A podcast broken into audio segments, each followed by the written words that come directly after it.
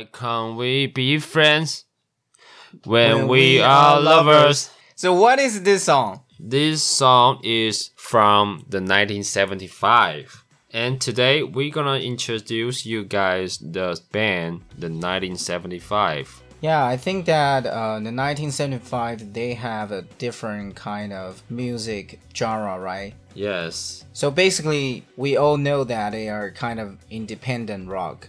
and punk. Yeah, but their latest album it kind of shows that you um, give you different feelings from what they have done in their music work before. Yes. So I think that this band is kind of really different. So in the 1975, there are four boys and they started playing together at high school when they were teenagers. So Matthew is the lead vocalist and Adam he's the guitarist and Ross plays bass and George plays drums. And actually for 1975, it's not really easy for them to being famous.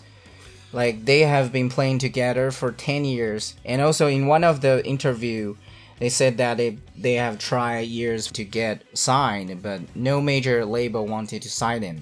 For 10 years? Yeah, that's really That's fatal. That's really fatal.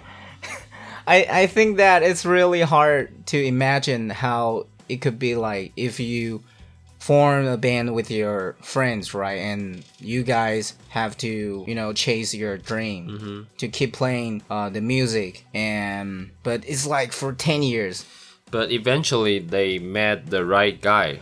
Am I right? Yeah. So basically, their manager, Jamie, he's that really important person behind their success. Earlier, we said that they have tried so many years, right? Yeah, but Yeah. But you know they haven't get signed by any. Any, any anyone else? Yeah, but their manager Jamie still believed in them. So in 2009, they established their record label, Dirty Hit, with their manager Jamie. And Jamie also signed other singer too, including No Rome and Rina Sawayama. Yeah, so under the name of the the this record label, Dirty Hit. Mm-hmm. Yeah, so what about their? You know, every band they need to have their unique band name. Oh, yes. So when you first heard of the 1975, what comes into your mind? Mm, I thought 1975 years is the year they were born. You mean Four four, of them? Yes, and they will be 45 now. So it kind of so it doesn't make sense. So, um, I don't know. maybe the name of the their band is kind of really easy for other people to memorize, right? Mhm. Yeah. But but for me, I, I think that you know the 1975 since it's kind of like a period of time, and it's a, probably could represent some certain type of generation Oh. and it does have something something to do with it. So basically, um, when Matthew, the vocalist, when he was at 19, he went to Mallorca. He befriended with an artist, and so basically he inherited so many books from this artist, and then. He read one of the books and he found scribblings on the back page of that book, and it was dated like 1st of June 1975. mm-hmm. So it kind of this kind of thing inspires him, and then he decided to use the name. That is random. Yeah, I I think that you know it's really It's something special. The the number is really special to him. Yeah, but I but guess. but I still couldn't believe you know um he just found one of the book and just read because of the back page there's a scribblings Mm-hmm. and it, it wrote a date June 1975 and he, was used like- it man That's it.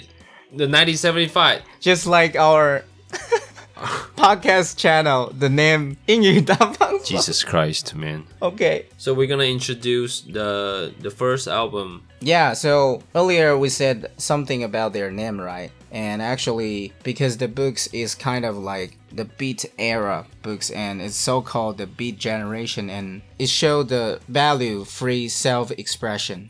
And so basically, in their music, this kind of values the reject of standard narrative values, it has great impact on their music, and you can, um, you know, there are some of the concepts in their music, like they use this kind of way to tell their own story through the music. And it's not like traditional values from conventional society, just from the the song Chocolate. So the chocolate actually it refers to the cannabis, and in their music video, the main character just escaped the cops and in his car with a stash a stash of cannabis. And the whole song is kind of like What is really cannabis? cannabis is drugs okay. and the Uh-huh. the um marijuana and so uh, the whole song is kind of upbeat and also with that the high vocal thing and so like like i said this song is show that it's different from traditional values and you know cannabis and chocolate they make kind of the connection it's kind of controversial. Mm-hmm. In this album, I think that it's all about the personal experiences which affect them, and you show their real and honest experiences. And so everybody you could just check other songs like Sex and Robbers, and they are both good songs. And also include they they both included in their first album. And so this album reached the number one in the UK and in 2015, out of the blue, the, their social accounts just deleted. Nobody knows why. And then their manager Jamie just implied that the band is kind of broke up. And then after the following day, the, the their account just recovered, and the band, their official web, the cover images and the profile picture changed the, their color into white and light pink. The next year, in 2016, they released this sec- second album. I like you when you sleep, you are so beautiful yet so unaware of it. Yeah, so the, their second album, after listening to it, to it, I, I feel like it kind of gives you the nostalgic feeling, and it play out like 90s throwback, and especially the song "Love Me," it reminds me of the song Ghostbusters. You know the funk guitar part and the keyboard synth part and the bass. All in all, I, I gotta say that it's really amazing. And the whole album, it kind of centered their emotions and it's around the drugs and depression issues. And I feel like because of these and this album really resonates with the young people. So, as you know, this album just top number one in the US and the and UK, Canada, Australia, and New Zealand. And it's kind of like because of this album, it their band received positive reception. Finally, So then in 2018 is their they released their third album. a brief inquiry into online relationship, and this is the first time they've been their own producer, and they add a lot of new elements into the album, including jazz, neo soul, autotune, and Matty also mentioned that it's an album about life. He talked about his drug addiction and the road to recovery, and also insecurities in love, internet addiction, and gun violence. So, from simple love song to serious social problems, they convert this concept into music that you feel all the aspects of life. Yeah, I mean, in this album, it's the time that uh, um, the vocalist Matthew he decided to quit doing ju- drugs, right? And the whole album, you can, as you mentioned earlier, is all about um, their political views and social observation and about technology things, the internet. Yeah, in fighting with the addiction. One thing I gotta mention is that there's an interesting track from the album. It's called "The Man Who- Married a Robot." It used Siri's voice to tell the story between a lonely man and internet. why why they chose chose to use, you know, the um, Siri. Because Instead- a they should use Google Assistant. Google Assistant is more intelligent than Siri. But Siri's voice is way more smoother. and they use Siri's voice to tell the story and imply that our time have been occupied by smartphone for a long time. We shouldn't forget the importances of the real interaction. Yeah, I think that's really important. You know, in nowadays, we really need to spend more time with our family instead of, you know, always. Okay, boomer. And this album also won the awards for British Album of the Year at the 2019 Brit Awards. And finally, their latest album of 1975 were, was released on May 22nd, 2020. It's called Notes on a Conditional Form. Yes, and Notes on the Conditional Form is a maximalist experimental album. And the album's free-flowing construction is composed a conventional song classical orchestra interludes, and ambient electronics instrumentals. Yeah, I think this this album gives me various feelings. Like every song is different. It's different. Yeah. They try a lot of new elements.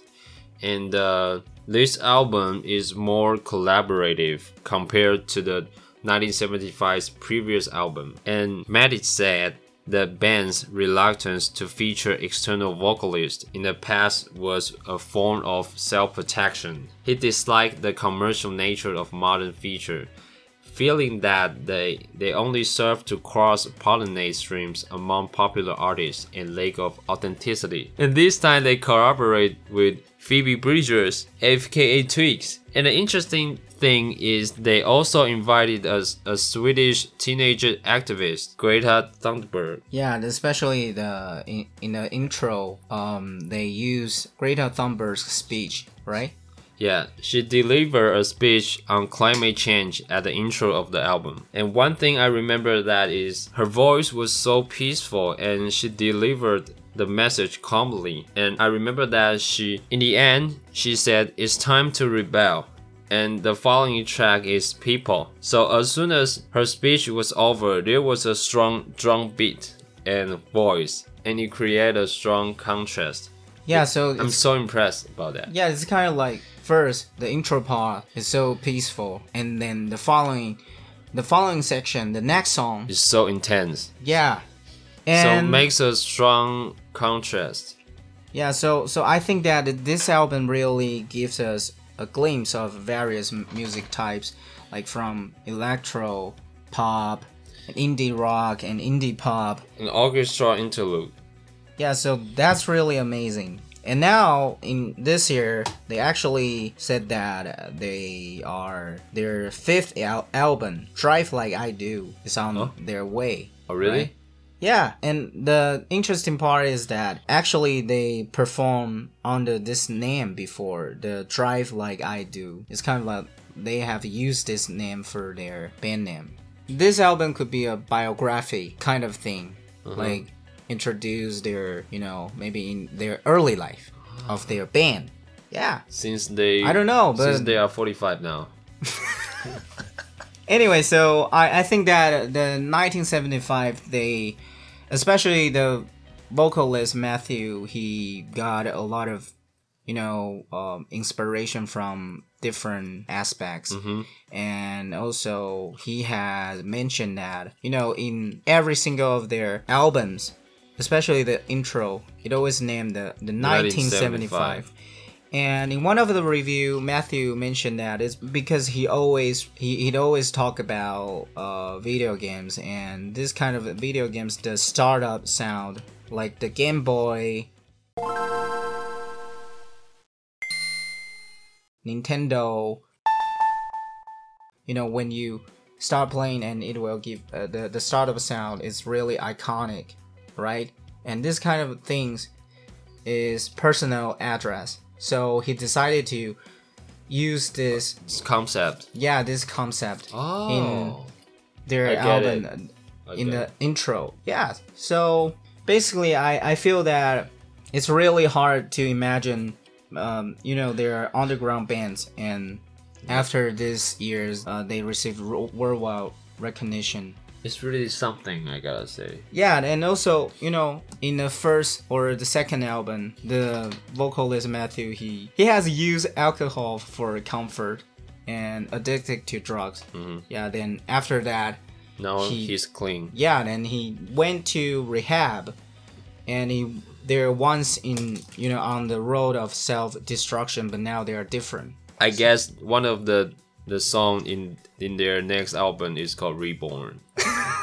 So this is our pre- this is our Prediction. pre- predictions of their next album. Yes. Right.